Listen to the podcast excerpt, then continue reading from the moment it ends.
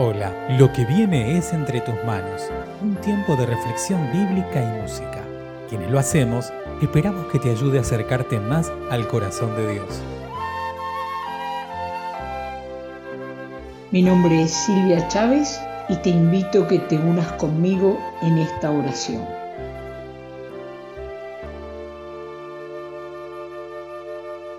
Que tu Espíritu, Señor, nos guíe, fortalezca para ser servidores y testigos del resucitado, Jesús de Nazaret, el Cristo. En su nombre oramos. Amén. Damos gloria y honra a tu nombre con nuestras voces, nuestros corazones, nos sumamos al canto de los pájaros, a tu creación toda.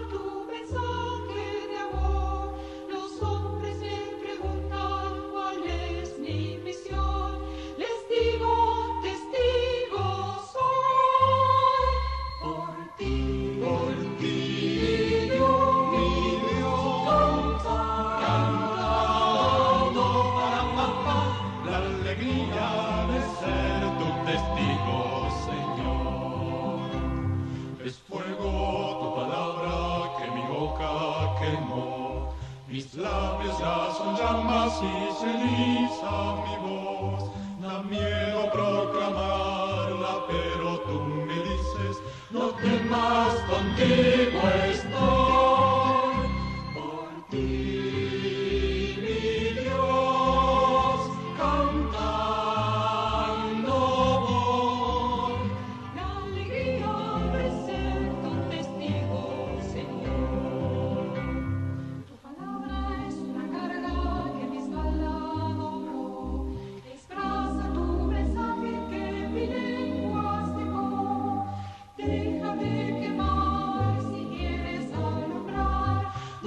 Temas, contigo.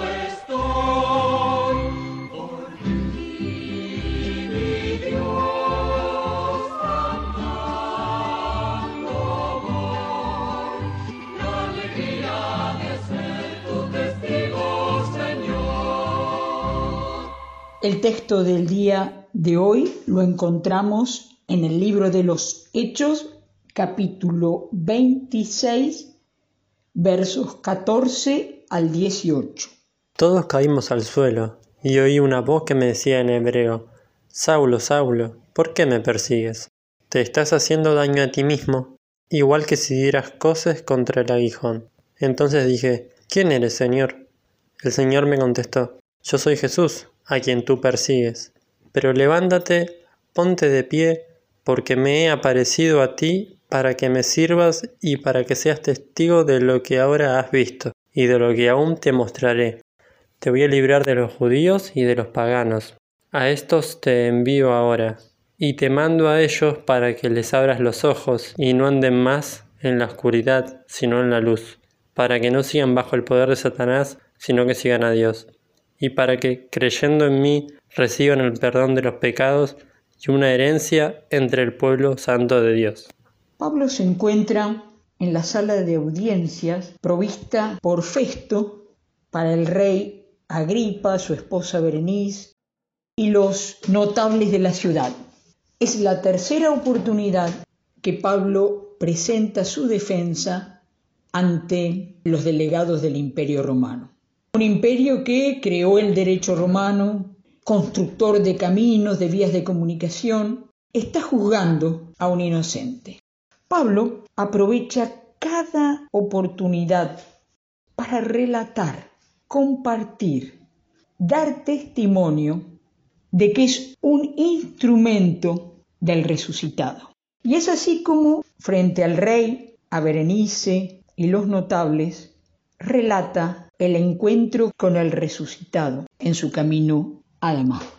En su presentación, Pablo no solo presenta una defensa de su persona, contrarresta los argumentos que tanto el supremo judío le había adjudicado, sino que aprovecha cada oportunidad para compartir el propósito del Dios de Jesucristo. Da testimonio del resucitado. Pablo no oculta que él en sus comienzos era perseguidor de los del camino y que en el encuentro que tuvo camino a Damasco, caído en el suelo, escuchó esta voz que le hablaba en su propia lengua y que le decía que se estaba haciendo daño porque ir contra el resucitado es dar patadas contra el aguijón. Y frente a la sala de audiencias, Pablo, el llamado Saulo, relata que Jesús, el Cristo, lo ha designado como su servidor y testigo de su persona.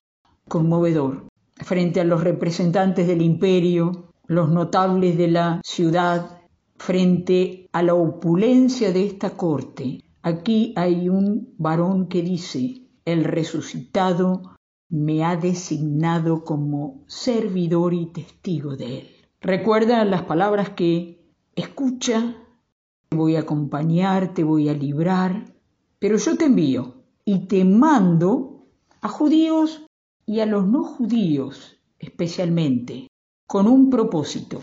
Lo escuchó Félix, Festo y su esposa, ahora el rey Agripa y Berenice, la gente importante de la ciudad, políticos, militares.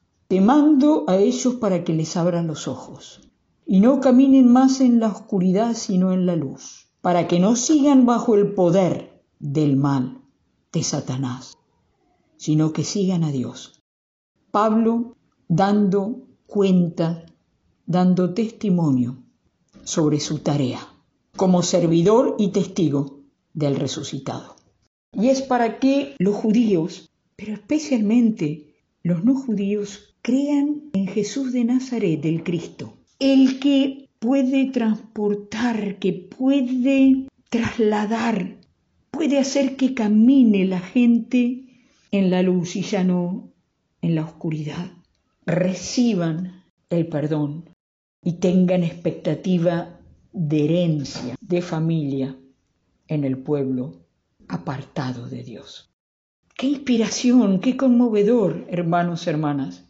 Lo que se escucha en la sala de audiencias de esta corte que responde al imperio romano es un varón que se reconoce servidor y testigo del resucitado, con un propósito claro. No se encandila con las luces de la ciudad, ni se defiende. Ya había sido librado de la muerte, no era su momento, tenía que seguir comunicando, llegar a Roma, tenía que seguir compartiendo esta buena noticia de que hay un camino que sale de la oscuridad, hay un camino que no es de maldad, que lleva a Dios. Y eso es creer en Jesús de Nazaret el Cristo, en su vida y en su obrar a favor nuestro, delante del Dios Altísimo y dando un horizonte luminoso, un caminar como herederos, un caminar como familia, un caminar como pueblo apartado en medio de las situaciones que nos toca vivir. A Pablo, primero en el Sanedrín y ahora en la sala de audiencias en Cesarea, frente al rey, que nos anime, que nos inspire, que nos desafíe a caminar como siervos, a caminar como siervas y testigos del resucitado, porque hay esperanza en medio de la oscuridad, porque el reino de los cielos irrumpió y vino en la persona del Nazareno.